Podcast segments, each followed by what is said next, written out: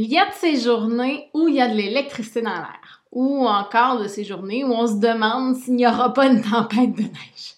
Dans cet épisode, je te parle pleine conscience et je partage avec toi trois exercices que j'aime faire avec les élèves pour apaiser l'ambiance dans la classe. Comme enseignante, j'ai découvert que la clé d'une bonne gestion de classe passait par une meilleure connaissance de soi et des élèves, ainsi que par une meilleure connexion avec les petits humains que nous accompagnons. T'es un prof dans le jeu en quête d'une plus grande harmonie dans sa classe? Ce podcast est pour toi.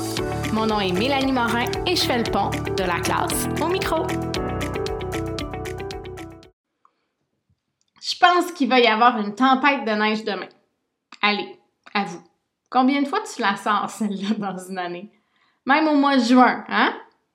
Des fois, sans trop savoir pourquoi, il y a une ambiance électrisante dans notre groupe. On sent la tension sur le high, il y a de l'agitation, c'est plus bruyant qu'à l'habitude. On sent que notre groupe n'est pas disposé pour les apprentissages. Quand ça arrive, tu le sais comme moi, ça sert à rien de pousser. La meilleure chose à faire, c'est de faire preuve de flexibilité et de revoir notre plan de match. Être à l'écoute des besoins des élèves, c'est toujours plus gagnant que d'être rigide sur nos propres besoins d'adultes qui veut avancer. Mais des fois, on ne se le cachera pas, c'est tough. C'est tough avec cette pression des contenus à voir, d'évaluation à faire en vue du prochain bulletin ou de la prochaine communication qui arrive toujours trop vite. Mais bon, je vais pas m'arrêter ici. En fait, je vais m'arrêter ici tout de suite avant de faire une petite montée de lait sur l'évaluation parce que ça, ça m'arrive un petit peu trop souvent. Bref, tout ça pour dire que ça sert à rien de s'obstiner à avancer la matière et à faire le travail préalablement prévu quand on sent que notre groupe n'est pas là. Hmm? Des fois, l'énergie va s'apaiser tout simplement en changeant d'activité, mais des fois non on a besoin d'une pause. Puis quand je dis on, c'est vraiment on. Autant nous, le prof, que les élèves. Et c'est dans ces moments-là que euh, je fais faire souvent un ou plusieurs exercices de pleine conscience à mes élèves. Est-ce que tu as déjà entendu parler de pleine conscience? Ou peut-être est-ce que c'est le terme présence attentive qui est venu à tes oreilles? Faire preuve de pleine conscience ou de présence attentive, c'est concentrer son attention sur le moment présent à l'aide de ces cinq sens. La présence attentive, c'est l'attention consciente qu'on porte sur l'expérience du moment présent et l'accueil sans jugement de notre ressenti. Il y a vraiment plein de possibilités liées à la pleine conscience, mais aujourd'hui, je vais mettre l'accent sur quelques exercices que je fais spécifiquement dans le but d'apaiser l'atmosphère de la classe et d'aider les élèves à se recentrer. D'ailleurs, je tiens à préciser que j'intègre toujours un nouvel exercice de pleine conscience dans un moment où ça va bien. Ça, c'est le premier truc que tu veux garder en tête pour tout exercice ou toute chose que tu veux pratiquer pour proposer aux élèves euh, d'améliorer des moments où c'est plus difficile. Présenter et pratiquer quand ça va bien. Garde ça dans ta tête. Quand les élèves sont disposés à écouter et à pratiquer.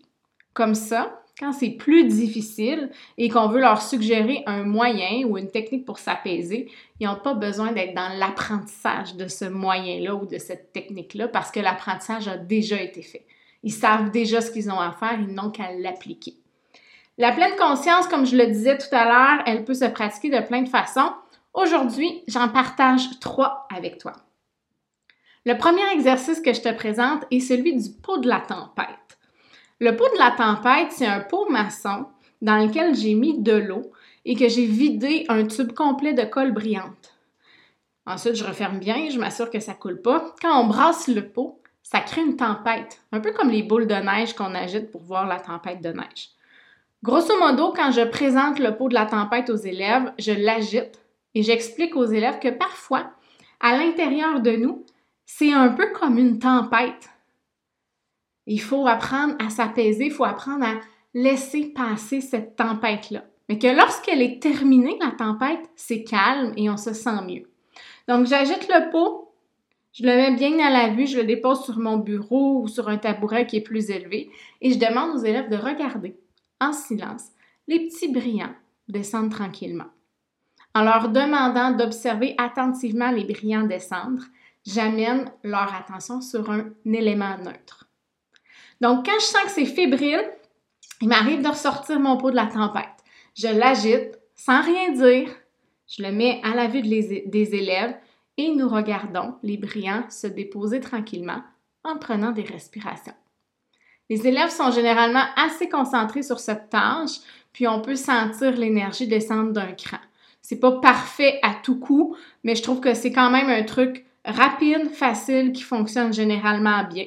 Ça peut arriver au besoin que j'agite à nouveau le pot une deuxième fois si je sens que euh, ça n'a pas eu un effet assez, euh, assez grand pour dire qu'on passe à autre chose. Donc, des fois, je vais agiter tout simplement deux fois le pot de la tempête pour qu'on prenne le temps de se recentrer, de regarder les petits brillants tomber et de se concentrer sur ces brillants-là tout en prenant des grandes respirations. J'utilise surtout le pot de la tempête comme intervention en grand groupe, mais euh, il m'arrive aussi de l'utiliser individuellement avec des élèves quand je sens que ça peut aider. Le deuxième exercice que je veux partager avec toi aujourd'hui, c'est une technique de respiration que j'appelle le tour du pupitre. Donc, les élèves s'installent le dos droit, les pieds ancrés au sol et avec leur index, ils vont tracer le contour de leur pupitre. Mais attention, il y a une petite règle de respiration avec ça. Donc, je leur demande de commencer euh, de déposer leur index sur le coin inférieur gauche du pupitre. Ensuite, quand ils montent jusqu'au coin supérieur gauche, je leur demande d'inspirer lentement par le nez. Ensuite, quand ils vont tracer la ligne horizontale de leur donc du coin supérieur gauche au coin supérieur droit, je leur dis qu'à ce moment-là, ils doivent retenir leur respiration. Du coin supérieur droit au coin inférieur droit, donc en redescendant, c'est le moment d'expirer par la bouche. Et ensuite, quand on retrace la ligne horizontale, mais de la droite vers la gauche, on retient à nouveau notre respiration. Donc, on inspire tranquillement, on retient notre respiration, on expire tranquillement, on retient notre respiration et ainsi de suite pendant environ une minute. Comme je l'ai mentionné plus tôt, je prends le temps de bien modéliser cette technique-là et de la faire pratiquer dans un moment où le groupe va bien, où est-ce que les élèves sont réceptifs aux apprentissages. J'aime beaucoup cet exercice de respiration parce qu'avec le tracé sur le pupitre, je trouve que c'est euh, aidant de focaliser son attention et de se recentrer. Donc, comme ils ont une tâche à faire en même temps, ben, c'est plus facile d'être concentré sur la tâche de respiration qu'on a à faire que de regarder tout ce qui se passe autour.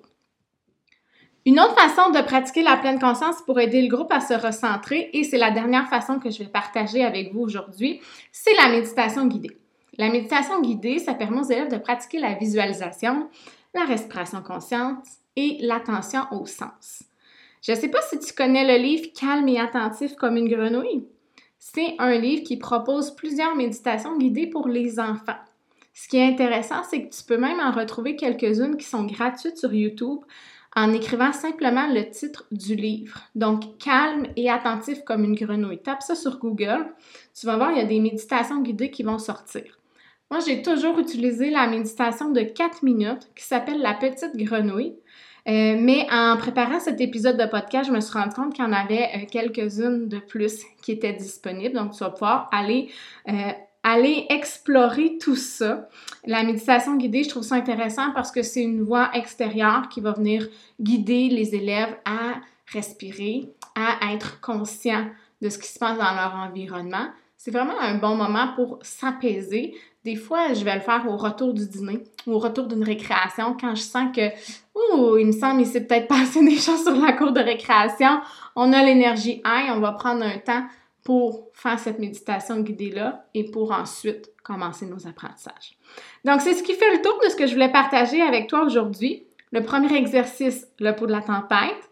Ensuite, le tour du pupitre et finalement la méditation de la petite grenouille.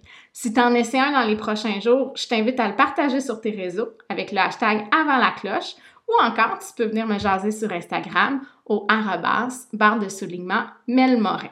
Je te souhaite une magnifique semaine et je te dis à la prochaine. Ciao! L'épisode d'aujourd'hui t'a fait réfléchir, réagir ou te donner envie de passer à l'action? Je serais honorée d'en jaser avec toi. Rejoins-moi sur Instagram au arrobas de soulignement Melmorin. Profites-en donc pour partager le podcast sur tes réseaux et à tes collègues. Bonne journée!